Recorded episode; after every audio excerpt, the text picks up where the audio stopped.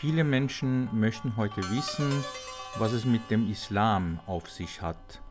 Ist diese Religion so gefährlich, wie manche meinen, oder die Rettung der Menschheit, wie andere behaupten? Und man hört natürlich auch gelegentlich Nachrichten über den sogenannten Gottesstaat Iran und fragt sich, was geht eigentlich dort wirklich vor? Als Iraner habe ich zu beiden Themen vieles zu sagen. Wenn es Sie interessiert, dann folgen Sie einfach diesem Podcast.